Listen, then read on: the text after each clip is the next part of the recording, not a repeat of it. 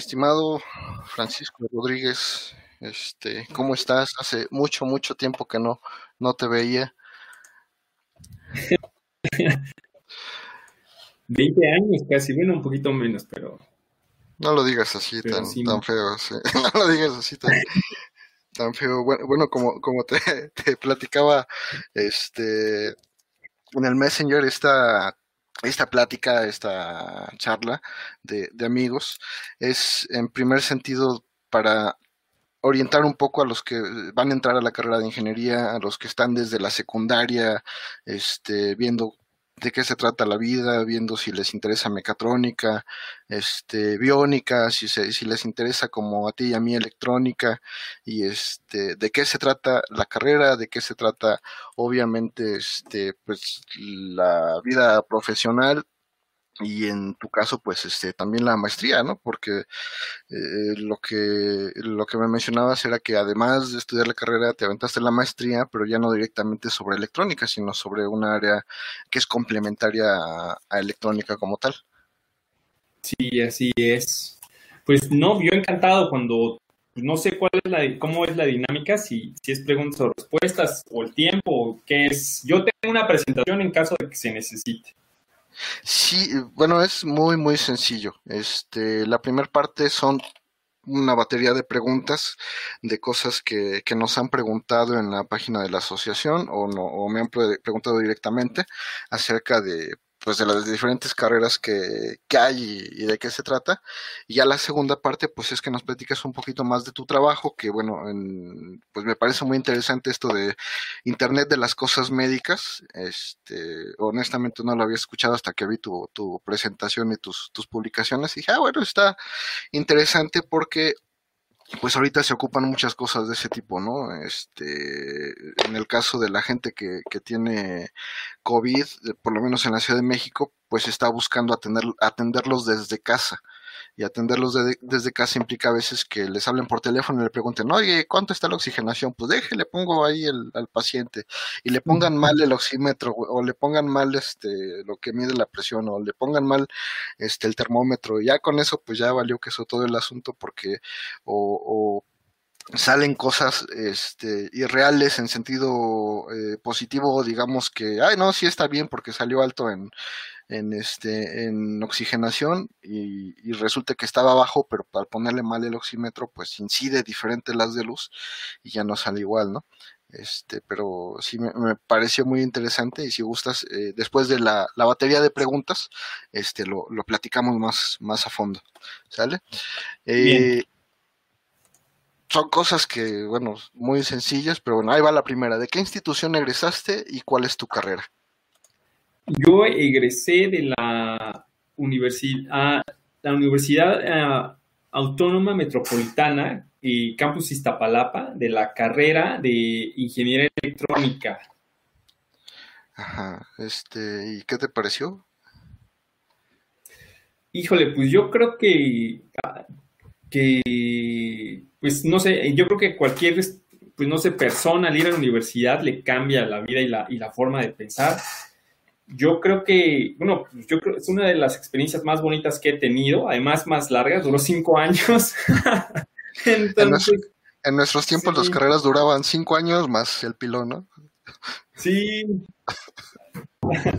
sí, la verdad, pero fue una experiencia muy bonita y no sé, yo, yo siempre recomiendo en la universidad y de, lo que sea, yo creo que es necesario además. Sí, y más porque eh, pues por lo menos Ciudad de México, y tú lo has visto en, en otras entidades, eh, pues hasta hace no mucho tiempo, UNAM y Politécnico eran las únicas opciones, ¿no? Era así de que universidad, UNAM o Poli, se acabó.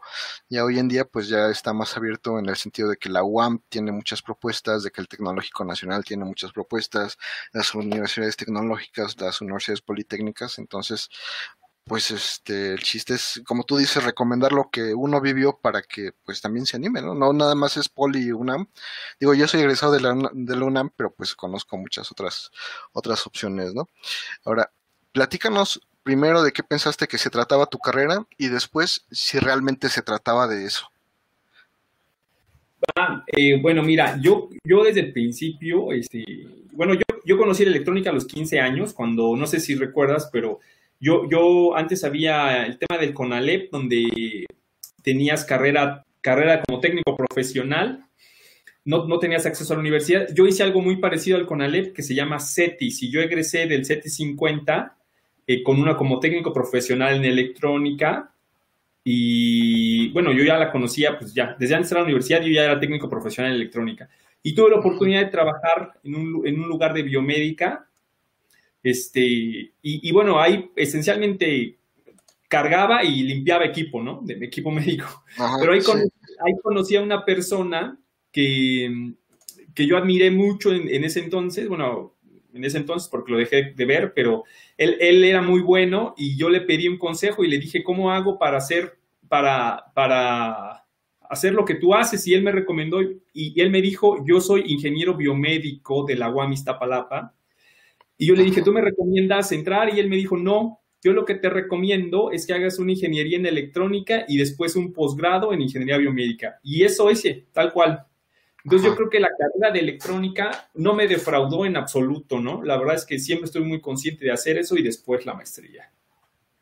No, pues qué, bueno, porque, y, que lo comentas, ¿no? Que, que, ya tenías esa decisión porque conocías, este, habías trabajado en el área de alguna manera, y a partir de ahí, pues ya fue como que como que más este, centrarte en lo que ya conocías para seguir adelante. Y eso es, es bueno. Yo en mi caso, pues no sabía, ¿no? Yo iba así como el borras a lo que, eh, como me llevaba el viento y, ya, ¿no? Pero es, digo, dentro de las opciones que hay, es, es bueno saber que, que a ti te pasó así. ¿Fue suficiente el conocimiento que recibiste en la escuela para encontrar trabajo rápidamente o tuviste que capacitarte en otras cosas?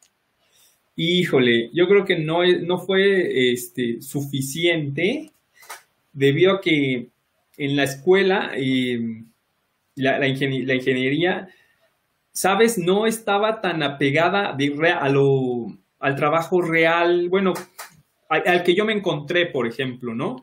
Entonces, había equipo que yo no sabía usar, por ejemplo, ¿no?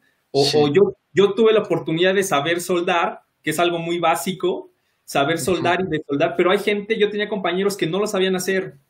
Agarrar el cautín era, yo, ahora se ríen de, de hay un meme de una niña que agarra el cautín mal. Pero yo recuerdo haber visto compañeros que se quemaban con el cautín al agarrarlo, ¿no? Y eso es porque no, no se tenía la experiencia. Entonces, a veces en la universidad no era tan... Me hubiera gustado que se, que se enseñaran más cosas prácticas, es lo que quiero decir. Sí, sí, yo tuve un caso bien chistoso en, en un taller en Puerto Vallarta, en el que era de soldar, o sea, eran kits para armar. Y este, y era bien chistoso porque los chavos, pues, ya más o menos habían puesto atención y más o menos soldabas, soldaban. Pero el profe, haz de cuenta que parecía que agarraba la soldadura. Este, es más, aquí tengo soldadura y aquí tengo cautín. Deja, deja, deja, déjate muestro. Haz de cuenta que agarraba, hacía esto se le hacía la bola de soldadura aquí en el cautín y se, ponía a bendecir la tarjeta, o sea. Ah, ¿qué tal? onda así de, oye, no manches, pues eso, tú eres el profe, ¿no? Y, son de séptimo, octavo semestre tus chavos de mecatrónica, entonces este, es, es difícil y siempre ha sido difícil, ¿no? Este, como tú decías, hace mucho tiempo que nosotros cursamos la carrera, pero todavía hay esas deficiencias en, en la escuela de la parte práctica de, de, cosas tan sencillas como capacitores, resistencias, este, no sé, de usarlas de, de veras. Eh, pero bueno, este, la siguiente, bueno, nos queda claro que, que tocó eh, capacitarse. ¿Qué tan importante consideras el, el promedio escolar? Uf, yo creo que, mira, si estás en la escuela, yo creo que es importante. En ese momento sí, ¿no? En ese momento sí, pero ahorita, en este momento de. no, fíjate que ya, ya varios años de haber egresado de la universidad, yo creo que el promedio mm, no me ha servido más que para obtener becas en, de, de, manutención o becas en el CONACIT, pero para el trabajo o para la vida en general, nada. O sea, yo, yo, y a eso es algo que yo creo que no voy a volver a repetir, si con, pues con las generaciones que vienen, no les voy a pedir que tengan uno de los mejores promedios. La verdad es que porque yo les recomiendo es que presten más atención a lo que están viviendo y, y a entender los conceptos, porque yo tengo amigos Yo tengo amigos con, que, que, cuando fueron a la universidad eran súper, súper matados y eran de, de 9, 10, de medalla al mérito, y los, y los veo y, y los ves eh, teniendo pues, malos trabajos y, y, mala atención, la verdad. Uno esperaría que tuvieran mucho éxito, digamos, de forma económica, ¿no? Estoy hablando. sí, sí, sí. Y este, y les ha ido, pues no tan bien. Y yo, lo que sí me ha sorprendido es que yo conocí, te lo voy a decir, un caso de un amigo que, bueno, no éramos ni tan cercanos porque a él le gustaba mucho la fiesta. Y e irse, pues, la verdad es que si, si regresáramos en el tiempo, era de los típicos que nadie daba por esta persona que decían, no, hombre, él se va a estar 10 años en la universidad y nunca va a salir, nunca era tan aplicado. Y ahora es, es gerente en una, de una empresa transnacional este, y le va súper bien, súper bien. O sea, no, hay, no tienes una idea y me sorprende mucho, ¿eh? Además, cuando hablo con él ya está cambiado la forma de, de, ver las cosas y, y, yo estoy muy sorprendido de eso, así que el promedio, yo creo que ya no es algo que representa eh, lo que nos habían dicho a nosotros, ¿no? En realidad, ahora es más vivir la experiencia, aprender los conceptos, disfrutarlo nada más, yo creo. Sí, y más en el sentido de que, este, pues es importante, como tú dices, para no cerrarte las puertas digo, pues, a lo mejor eh, alguien nos escucha y dice, no, es que dicen que no importa, vamos a sacar seis y, ya, ¿no? Pero si vas por, pero si vas por el seis, lo más seguro es que saque cinco o cuatro. Entonces, este, yo, lo, lo, lo, que decíamos era, sale, si no es tan importante como para desvivirse y para decir, no, es que si no saco 10, este, no soy feliz o me voy a ir mal en la vida, sino, bueno, sale, no vamos a sacar 10 porque está un poquito más difícil, pero vámonos por el 8-5, vámonos por, no sé, la calificación mínima que te pidan ahora en las becas, este, si es que hay, porque ves que ya ahora con lo de la 4T ya rasuraron hasta, hasta eso, entonces, este, yo creo que buscar el promedio para no cerrarte las puertas, pero de estar consciente de que eso no te va a dar de comer, el promedio no, pues no te va a conseguir un buen trabajo. Este, antes pensábamos que sí, nos lavaban el, el, coco y nos decían que si tenías buen promedio ibas a tener buen trabajo, pero pues ya la experiencia nos dice que, que no, no es cierto. es cierto. En, ninguno de mis, en ninguno de mis trabajos yo he visto, eh, nadie me ha pedido el promedio, ¿eh? No, no. Nadie. No, no, no, nunca en la vida, este, y eso que has trabajado más en la academia, ¿no? Fíjate que más o menos, estuve más o menos trabajando en la academia y después en privado y eso, pero, pero no en ningún lado. Es más, me tocó contratar personas, este, y yo tampoco me fijaba en eso, ¿eh? La verdad, eh, yo el promedio, no, yo creo que me quedé con una mala sensación, como yo no valoro tanto el promedio, ¿sabes? Lo único que me indica es que es muy disciplinado, pero hasta ahí. O que sabe hacer trampa, ¿no? Porque. También. Pero bueno, mira, este, nos saluda Nelías Flores, eh, Daniel Pérez Flores, nos saluda, saluda a Luis Hernández, mi amigo Jorge Domínguez de, Poza Rica, los, los, saludamos también, aquí los, los tenemos presentes. Si, si tienen alguna duda, pregunta, comentario, trauma, este, pues con todo gusto aquí les podemos este, apoyar. Eh, viene la otra. A nosotros se nos hace básica, pero a veces los chavos este, necesitan escucharlo dos, tres lados para darse cuenta que, es ya de veras, ¿no? ¿Qué tan importantes han sido los idiomas para ti? Híjole, fíjate que, bueno, yo te lo digo, ahorita antes de tomar esta presentación, yo tomé mi clase de inglés. Entonces, y eso es algo que es súper importante. O sea, si yo pudiera regresar mi vida en el tiempo, tomaría ese curso de inglés que no tomé y te cambia la vida totalmente, tanto si te dedicas a la investigación, a la industria, o si, te dedicas a ser maker incluso para tener el conocimiento, eh, digamos, de frontera con un año al menos de, retraso, necesitas saber inglés. O sea, es fundamental. Y yo es algo que ya tengo una práctica desde hace unos años atrás, es eh, tomar, tomar clases y constantemente, todos los días, por ejemplo, hoy de lunes a viernes, una hora al menos, este, dedico pues, de mi tiempo y, de mi dinero como una inversión. Por eso, y fíjate que cuando yo estuve trabajando, bueno, yo, yo, yo trabajé para un centro de investigación, en el cual tuve la oportunidad de, de formar una maestría en sistemas embebidos Y ahí, eh, bueno, yo fui parte de un grupo de, de, un grupo de investigación que, cuya misión era ver, ir a visitar empresas para saber cómo contrataban, el proceso de contratación de los, de los ingenieros.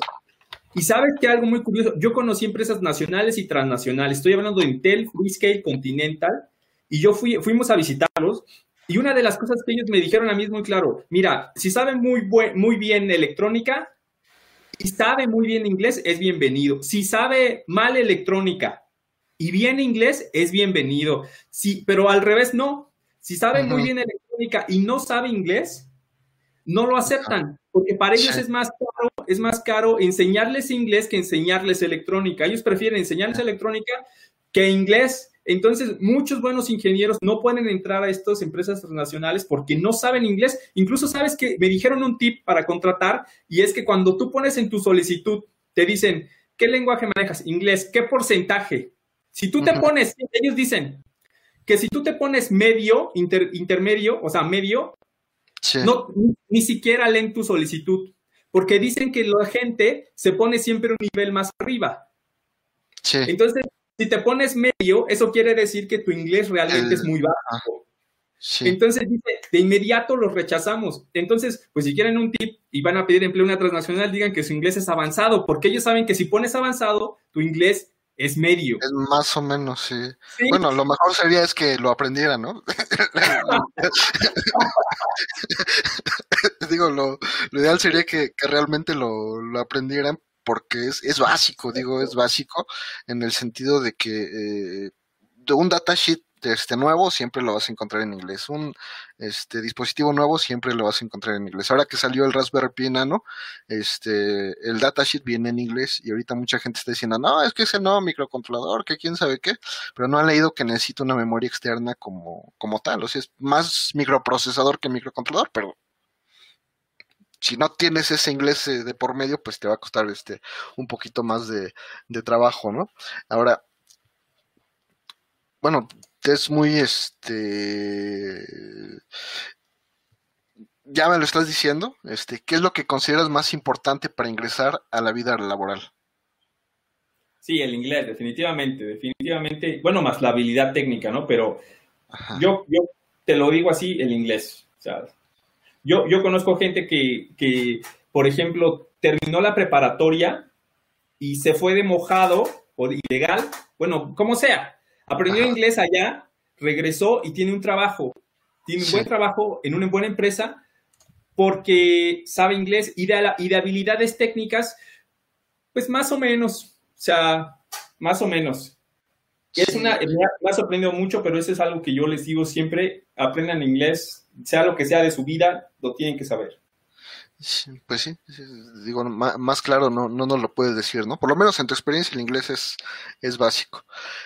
Este es eh, para que nos, compartas un poco de ti. Todos tenemos un top que pensamos que sería el mejor trabajo o empleo en nuestra carrera.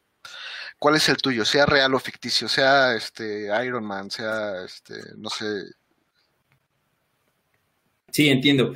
Mira, yo siempre he tenido eh, la idea de, tener una compañía, ¿no? A mí siempre me ha gustado la electrónica, siempre, desde, desde que yo tengo 15 años supe que me iba a dedicar a esto y, y me gusta mucho yo la electrónica. Sin embargo, yo quiero darme la oportunidad de trabajar para una empresa transnacional. ¿Sabes? Aunque solo sean seis meses, un año, me gustaría trabajar en una empresa transnacional, quizá en otro país o, en, o aquí, pero donde saber cómo se, trabaja dentro de una empresa para después poder replicarlo en, pues en la propia, vaya.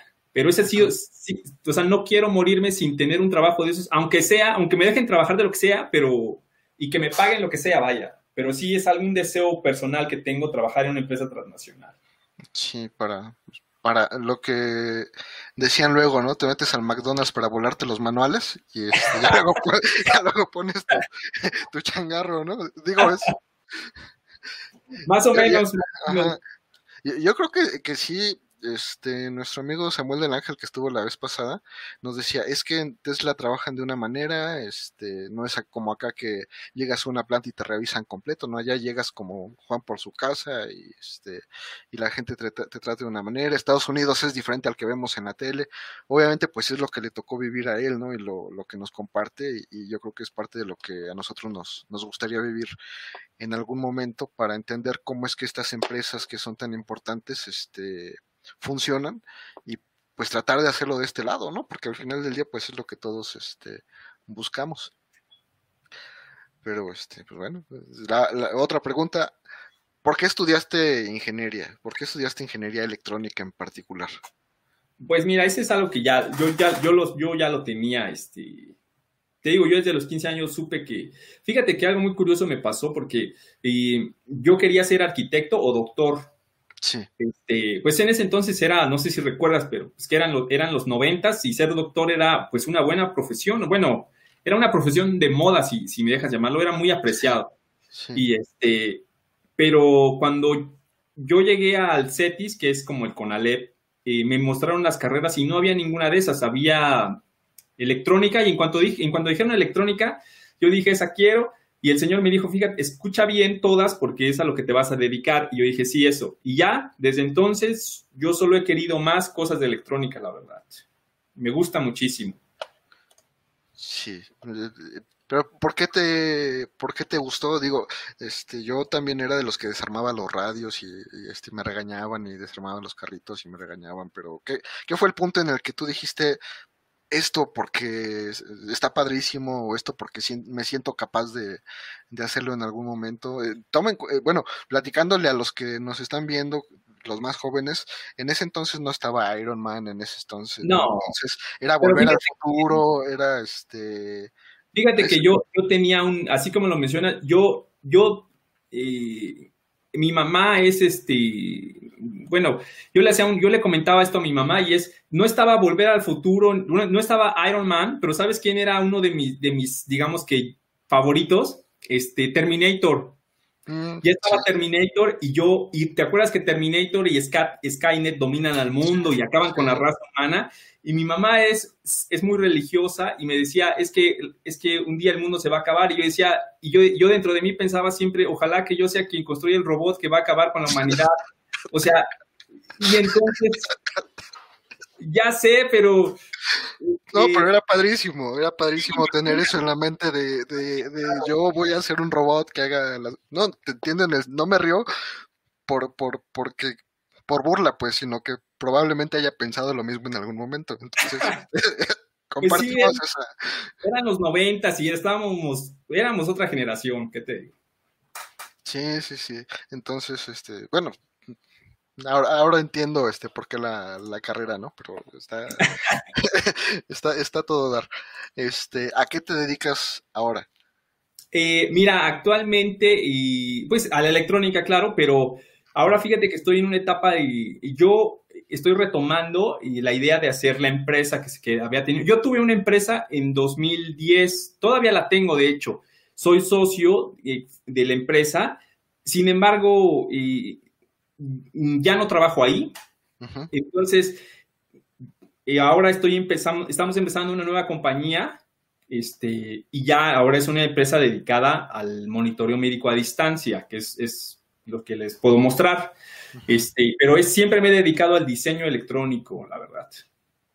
Sí, uh, a, a, este pues aprender foquitos y circuitos y digo, digo hablando de, de esto ¿qué, ¿qué, ocupas ahora? porque en, en, nuestros tiempos era ABR, eh, ABR microchip y eran como que como que enemigos ¿no? los que usaban sí, ABR microchip sí, claro. y eran los Motorola ¿no? primero para nosotros fue como que Motorola y si ocupabas PIC eras menso y, y, este ya después era este el otro y todos éramos enemigos y cuando este Microchip compró a Atmel pues todos quedamos como payasos, ¿no? De,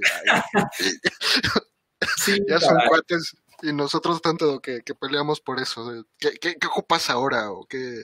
Y fíjate que este, lo que mencionas eh, me, da, me da mucha risa y mucha nostalgia además, porque yo tuve la oportunidad en el Inter, cuando yo tuve la compañía, bueno, eso fue en 2010, a partir de ahí estuve trabajando hasta años, hasta el año pasado casi en un centro de investigación, un centro de investigación que se llama Infotec.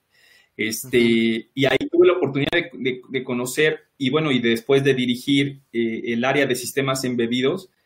Y ahí conocí mucho de esto. Y, y, tuve la oportunidad de visitar otras empresas transnacionales y ver la tecnología que están usando. Y lo que, lo que he aprendido eh, de eso es que la tendencia es a desarrollar software embebido. El hardware, aunque es algo que, por ejemplo, me gusta mucho hacer y disfruto mucho, eso ya no va a ser, este, ya no va a ser un factor determinante. Ahora lo que se, lo que se está premiando es el software embebido y para eso hay diferentes plataformas de, sistemas embebidos. Pues ahí están desde, pues no sé, hay muchísimas. Hay, por ejemplo, Banana Pi, Banana es uno, Raspberry Pi es otro, la Beagle es otro, Renesas tiene su propio que es para coches, tiene sus propias tarjetas, entonces todas tienen Linux.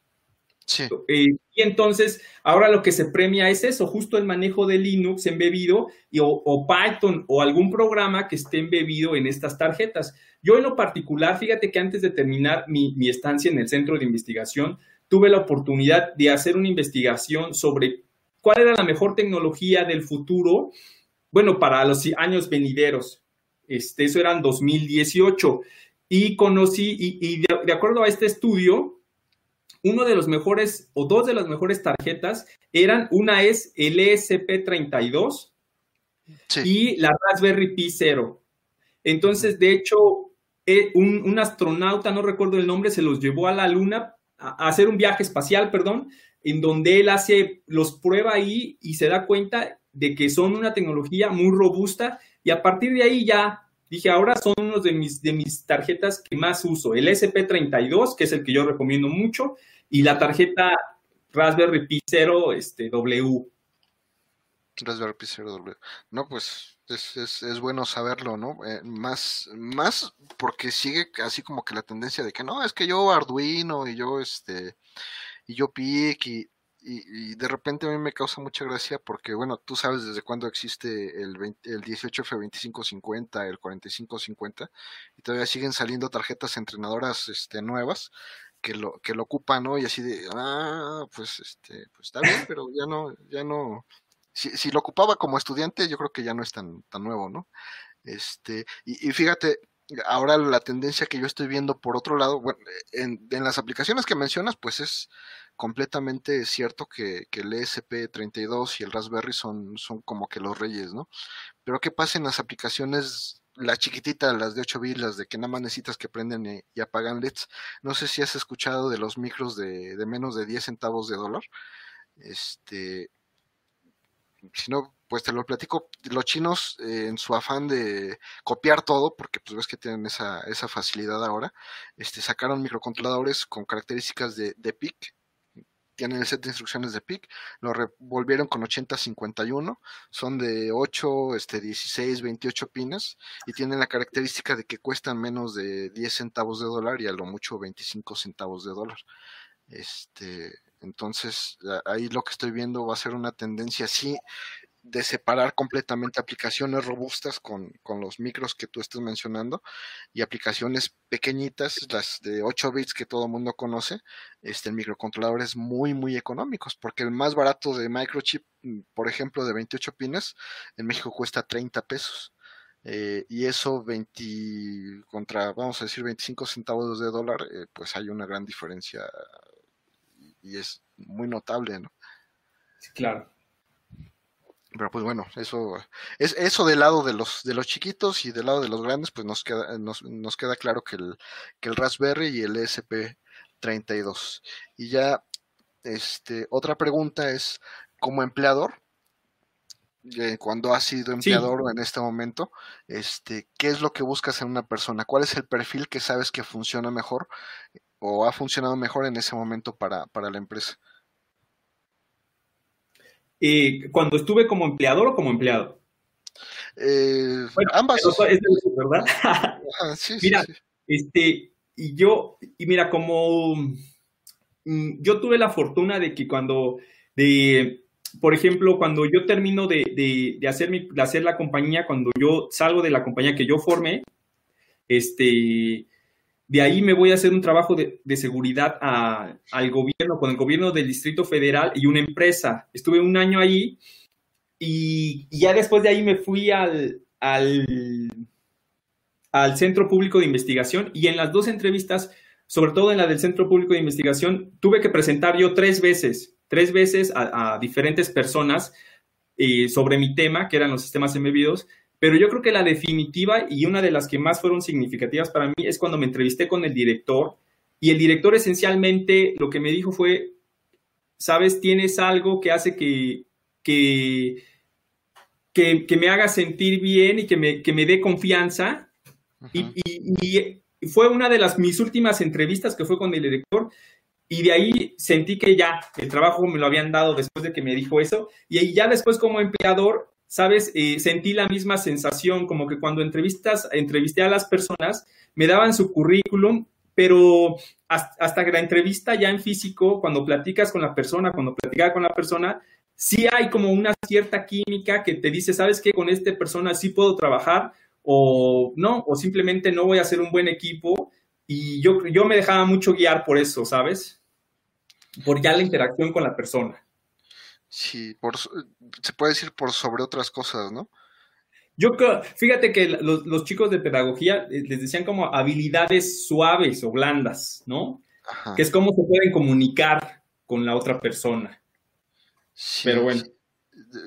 Lo que mencionaba, este, lo que hemos mencionado es que muchas veces lo que busca el empleador no es alguien capacitado, sino alguien capacitable y el hecho de que te sientas en confianza con una persona, este significa que, que, te sientas en la confianza de poderlo capacitar y él se siente en la confianza de ser capacitado. Eso, digo, es parte de lo, de, lo importante que, que, puede ser en, en, la búsqueda de empleos, ¿no? Este, porque de repente sentimos o, lo, lo, de siempre nos han hecho creer que, ah, es que si te toman la certificación, este, patito doble 26, con esa te van a dar todos los trabajos del mundo.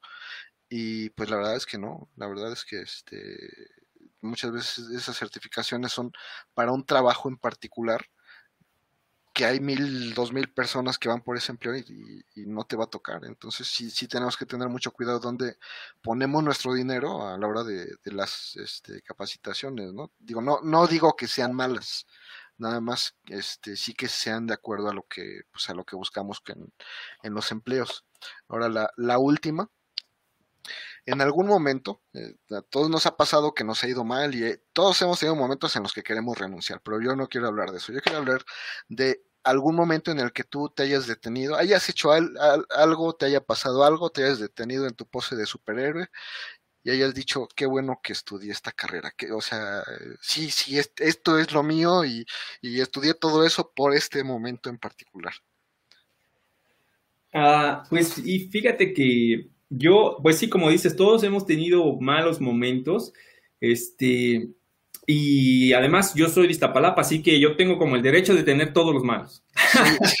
Eh, pero, este, sabes que yo, yo me he dado cuenta de que cuando digo qué bueno que estudié esto, y es porque eh, cuando, estoy, cuando tengo buenos y malos momentos, no sé si te pasa que tú siempre quieres como festejar cuando tienes buenos momentos, siempre quieres como festejar haciendo algo y cuando estás triste, siempre hay algo que te levante el ánimo, que tú sabes que te levante el ánimo. Y para mí, ambas situaciones son la electrónica. El diseño electrónico, sentarme en la computadora, programar, ver foquitos prendiéndose o ver cosas moviéndose que tú hayas hecho, lo hago cuando estoy triste o cuando estoy contento. Entonces me di cuenta que dije, bueno, qué bueno que, que estudié esta carrera porque es algo que yo disfruto realmente, ¿no?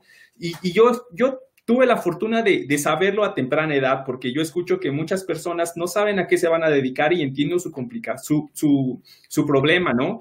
Pero sí, yo creo que si, yo tuviera que darles un consejo, es este, ¿qué haces para levantarte el ánimo cuando estás triste? Y, yo creo que eso es lo que te debes de dedicar, porque es lo que realmente busca tu cuerpo cuando está en un estado de emergencia. ¿no? Así lo llamaría yo. Sí, sí, sí, no, tienes este, toda la razón. Y ahorita me recordaste mucho a, a un amigo, Carlos León, que bueno, no he hablado con él, yo creo que también le voy a hablar para este tipo de cosas. Y él, digo, me identifico con él porque él lo de siempre está programando y no le sale, no le sale. De repente le sale, dice, no, ya me salió, qué padre, qué padrísimo. Este, pues ya me quedó, este, para festejar, voy a programar otra cosa. Y ya, y ya se iba a programar lo, otro que, que, quería seguir trabajando y decir, bueno, pues sí tiene razón. Digo, yo, yo también, este, de repente lo hago, o sea, regresas, te sientas y te pones a diseñar cosas, este, se te ocurren más y, y sí, sí, sí, eh, tienes todísima la razón. Si, te, si realmente te gusta eso, lo vas a hacer feliz o contento, feliz o triste, como, como sea, ¿no?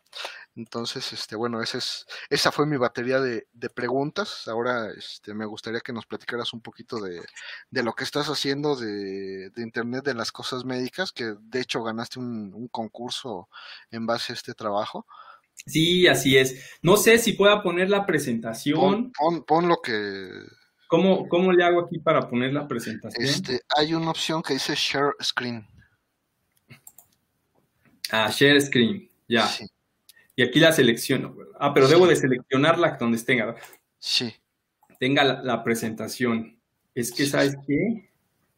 Este, regularmente uso Linux y ahora estoy por, estoy usando Windows y no soy tan, bueno, en, en Linux tampoco, ¿verdad? Pero aquí no, no, soy tan, no estoy tan familiarizado ya en esto de, de, a ver, déjame ver, descargas.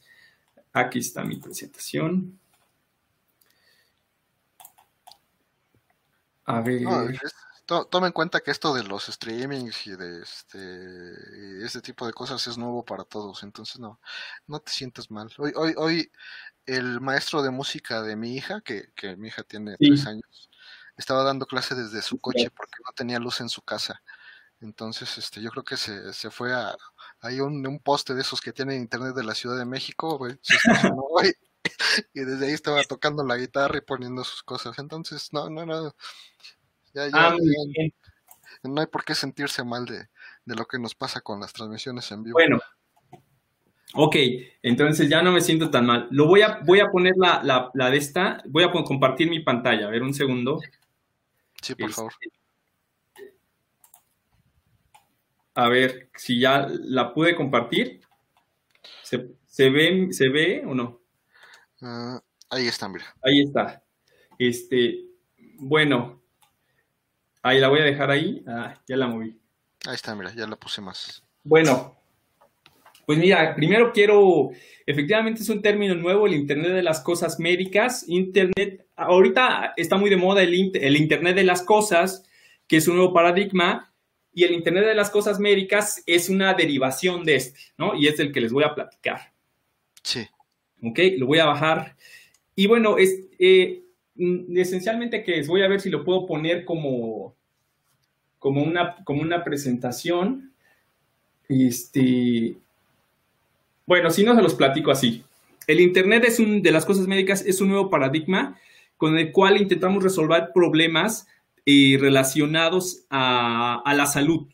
Entonces, todos los sistemas electrónicos que estén incluidos o que, que estén incluidos en el hospital y que se puedan conectar a Internet y que puedan enviar datos al Internet, este, a la web, son considerados dispositivos del Internet de las cosas médicas, ya sea desde un lector CAN de la ambulancia que va monitoreando la velocidad de la ambulancia y le está transmitiendo a Internet, hasta, no sé, eh, camas de hospital, botones de pánico, eh, todo lo que está relacionado al hospital y que se conecta a Internet entra dentro de la categoría de Internet de las cosas médicas. Voy a mostrar algunos ejemplos que son de los que se venden, por ejemplo.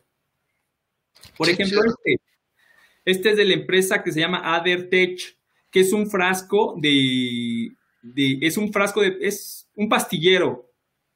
Y, y, ese, y, y, cada que tú lo abres, envía un mensaje SMS a, a, la farmacéutica y a tu doctor diciendo que ya te tomaste la pastilla. Y si no te la tomas, el mensaje te lo envía a tu celular y te dice se te olvidó tomarla. Eh, realmente lo que hace es, es un sensor que se, que se activa cuando tú desenroscas el frasco. Realmente no te dice, no sabes si te la tomaste o no, quizás solo lo abriste y ya no te la tomaste, pero bueno, el sistema, se le llama sistema inteligente, que no lo es tanto, pero este es una de las cosas que están comercialmente, ¿no?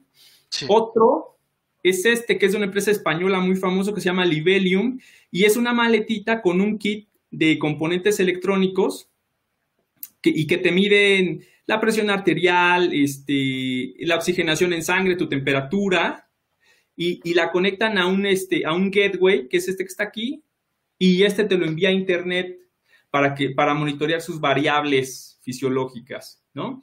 Este es uno, es uno que se llama Darío, que está, este, que tú lo puedes comprar. Es un, es un lector de glucosa, pero que se conecta a tu celular a tu celular y cada que tú te mides la glucosa, como con el método tradicional, te picas, te sale, sale esa sangre, te la mides, le envía a internet y para que un médico te esté monitoreando esencialmente. Y este, que es de los más avanzados, que incluso ya lo puedes comprar en Costco, en Costco México, eh, es un implante que te pones en el brazo y que te está midiendo el azúcar en la sangre lo transmite a un, a un e, este, este aparatito va pegado sobre la piel. Y es el que capta la señal del sensor y después te la, te la comparte en tu celular vía Bluetooth. Mm. Y esencialmente este está monitoreando 24 horas. Te vale 3 mil pesos más o menos. Yo lo vi en Costco por 3 mil pesos. Este es, son los Fitbit que son, este, están muy de moda y te miden la, el peso. Por ejemplo, esta es una báscula, tu peso y, y tus pasos, tus horas de sueño y las envías, tus datos se envían a Internet a una cuenta que tienes tú. Sí. Y bueno, estos son, los, como los ejemplos más representativos del Internet de las cosas médicas. Y ya, ¿cuál, estos, cada uno ahorita tienen un problema porque cada uno envía sus datos a su propia plataforma. O sea, no, no los puedes compartir. Y aquí viene un, un tema muy, muy, muy polémico que es, ¿de quién son los datos? Los datos actualmente son de las empresas, aunque sean tus mediciones. Entonces muchos dicen, oye, pero son mis datos, dámelos. No, no puedo porque ahora son míos. Entonces, el dueño de los datos saben que, va a ganar dinero de alguna forma, entonces no los quieren liberar, ¿no? Entonces es un tema ahorita sobre de quién es la información.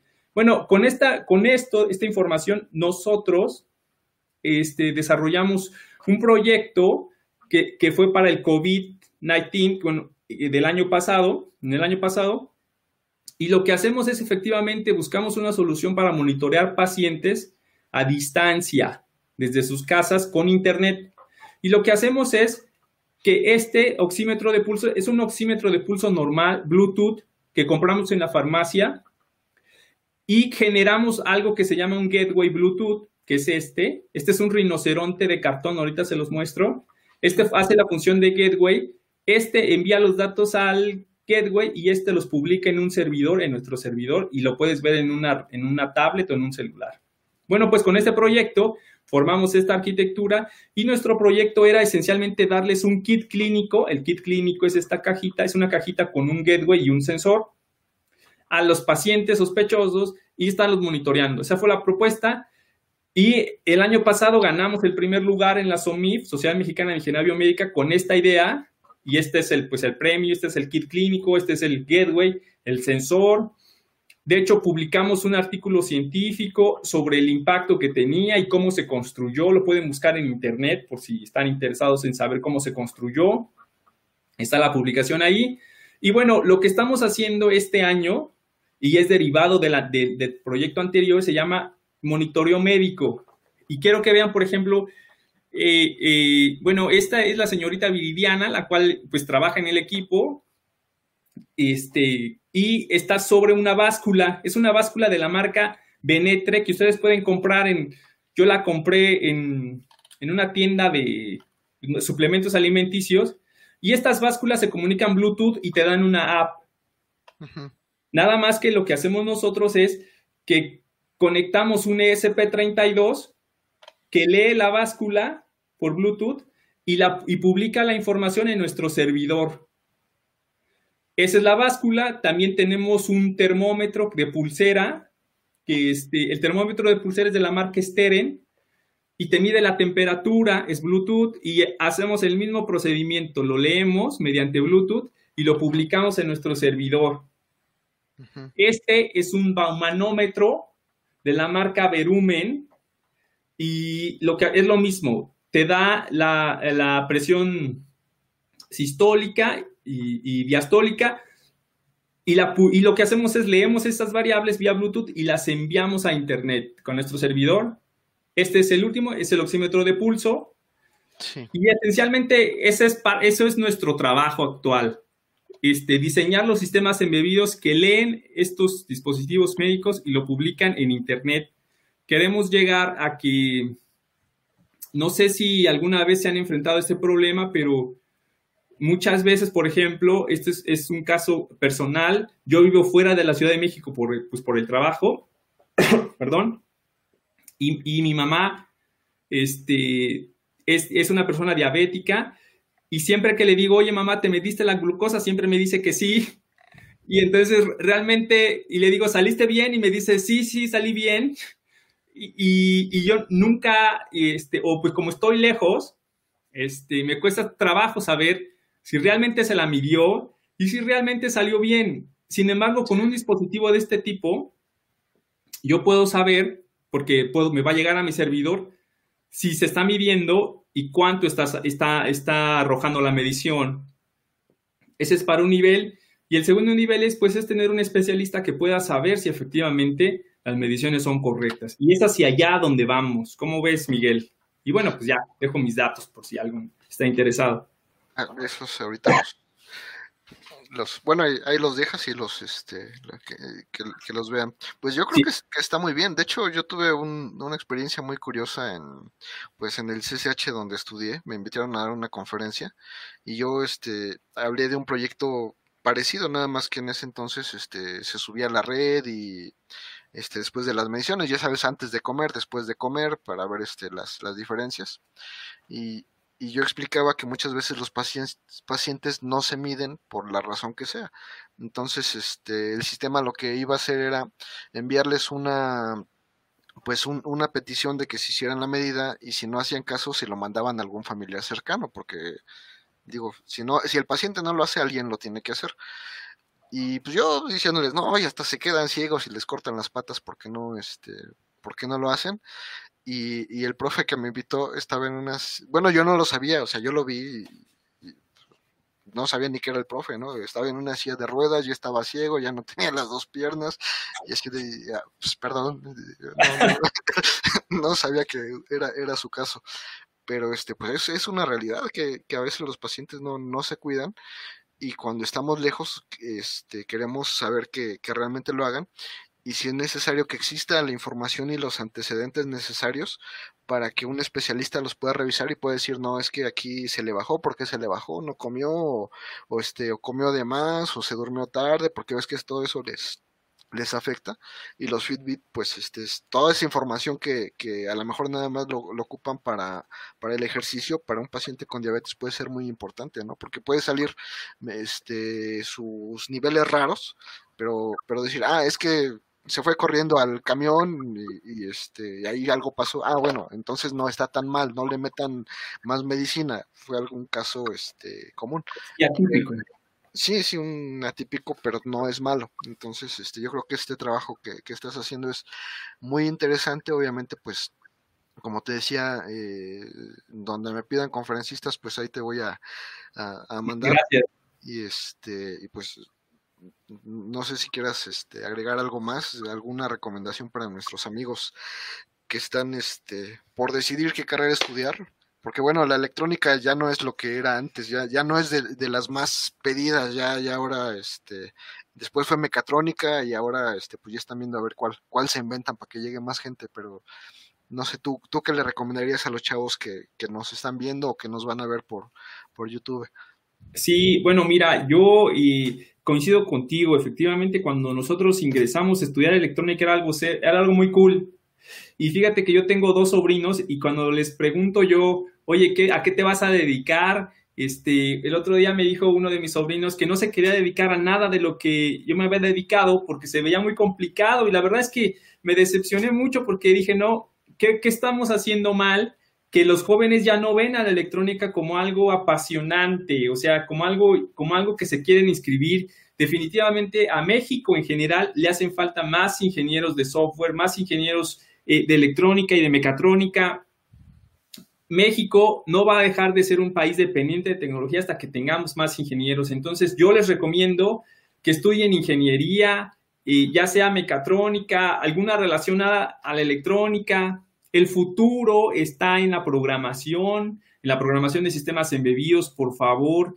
Y no sé qué más decirles. Si, si, de, hecho, este, algo que, un ejemplo que, eres tú mismo, es la ingeniería biomédica. En la ingeniería, biomédica, no sé si te das cuenta, es como que muy poco popular.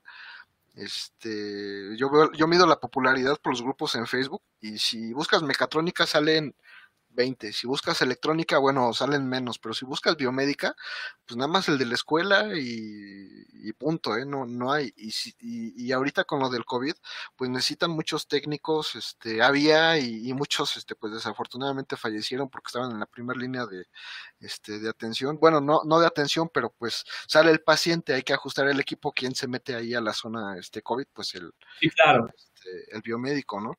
Y a mí me parece, ahora que, que este, platicamos con, con José Juan, pues se me hace muy, muy interesante porque junta la pasión de la electrónica con la pasión de la, de la medicina. Y hubo gente que no entró nunca a medicina, se metió a biomédica y quedó este quedó feliz. Entonces, este, tú, tú eres un ejemplo de que, bueno, los electrónicos, pues no nada más reparamos cosas. Sí reparamos, pero no porque seamos electrónicos, digo. Fíjate que, fíjate que este, yo, yo efectivamente me metí a, biomédica y este, sí le sufrí porque hay conceptos de medicina que yo no sé y que hasta la, y que hasta la fecha no domino tan bien como mis compañeros. Pero mm, lo que se me hace más curioso es que a mí me da miedo la sangre, ¿sabes? Entonces, este, híjole, yo sí, sí, sí en la biomédica pues debe estar, pues entras a, quirófano, a quirófanos y sí estás en contacto, o sea, no como un médico, pero sí lo llegas a ver y yo yo no soy tan fan de eso, ¿sabes? Yo prefiero más el diseño electrónico de equipo médico, pero irlo ahí ya, en el hospital ya no tanto. Sí, sí, sí, bueno, pero estás de acuerdo que es padrísimo lo que estás haciendo con midiendo las cosas, ¿no? Y hay este glucómetros que sí tienes que sacar la sangre, eso. Sí, fíjate que algo que algo que la gente no ve, por ejemplo, por ejemplo que no menciono mucho sobre el trabajo que estamos haciendo, es que para lograr la comunicación Bluetooth tengo que hacer muchísimas pruebas con el equipo, ¿sabes? Entonces, eh, cuando estoy haciendo pruebas, por ejemplo, con el manómetro, te presiona la mano porque es automático, se infla. Entonces, al final me dolía la mano. Entonces, ahora imagínate con el glucómetro, me tengo que estar picando a cada rato. cada prueba es un, es un piquete y entonces no sabes, acaba, acabo molesto y entiendo mucho a las personas diabéticas ahora porque digo, esto no puede seguir así. O sea, te duelen los dedos al otro día, de estarte picando para sacarte sangre. Te, doy un mal tip, venden un kit de calibración, que es un ah. gotero con gotas de diametritas. Y, y, ese, este, yo también después de, como muchas pruebas, me dijeron, no, no te preocupes, aquí tenemos el, el calibrador, hijos de eso. díganmelo, díganmelo dos meses antes y este, y voy a, a hacer, me iba a sufrir menos, pero bueno, pero pero, pero lo tienes que hacer. Y hay cosas este, en la biomédica que, son padrísimas, pero sí te tienes que meter a la sangre ya cosas que, no son tan comunes para nosotros. Pues sí, qué, bueno, la verdad, que, que, tienes estos programas. La verdad es que me da mucho gusto saludarte, Miguel. Hace mucho, no saben los, nuestros, las personas que nos escuchan, pero a Miguel y yo nos conocimos en una empresa de diseño, en una casa de diseño, donde yo tuve la fortuna de trabajar y ahí conocí a Miguel y Miguel siempre fue muy destacado en el trabajo y, además yo creo que fíjate que recuerdo a, los compañeros con mucho cariño y creo que esa, esa casa de diseño fue, pues para mí marcó, marcó un antes y después en el diseño y, me da gusto que pues sigas tan activo en el diseño y tan destacado como, como siempre, ¿no? Como siempre lo fuiste, ¿no? Pues, qué bueno que estás haciendo este programa. Muchísimas gracias a ti. Este, obviamente por, por, por, las flores, yo sé que, que este, en ese momento tú ya te dedicabas a otras cosas, ibas como que más avanzado que, que yo, yo, yo, estaba todavía muy, este, pues muy, muy verde, pero este, he visto tu trabajo, digo, nos seguimos hace mucho, no platicamos tanto porque creo que ni tú ni yo somos tan de, andar buscando gente en, platicar por Facebook nada más para el chisme, pero este yo he visto tu trabajo desde que estabas este, en Infotec y, me dijiste, oye, ¿no quieres venir a hacer el congreso acá? Este, sí lo planteé, pero ya después creo que te saliste, ya cuando te iba a hablar para eso, ya te saliste y fue así de, híjole, pues ya, ya, ya a quién le hablo, pero este, eh, me da muchísimo gusto este saludarte, verte, ver que, estás bien, que este, que no, no, no te va este mal, que has tenido cierto nivel de éxito, que es lo que quiero compartir con los, con los muchachos. Y este, pues muchísimas gracias. Espero que, sigamos en contacto. Te digo, yo te voy a seguir contactando por las conferencias. Gracias. Y este, y pues muchísimas gracias de nuevo por, por habernos acompañado y por estos consejos para los muchachos y por compartirnos tu, pues parte de tu historia. No, hombre, pues muchas gracias y pues hasta luego. Yo con todo gusto cuando quieras. Perfecto, muchísimas gracias y pues eh, muchachos, jóvenes, eh, nos seguimos viendo con estas, este, con estas entrevistas y espero que, que sigan atentos. Muchísimas gracias, muchísimas gracias, este, Francisco.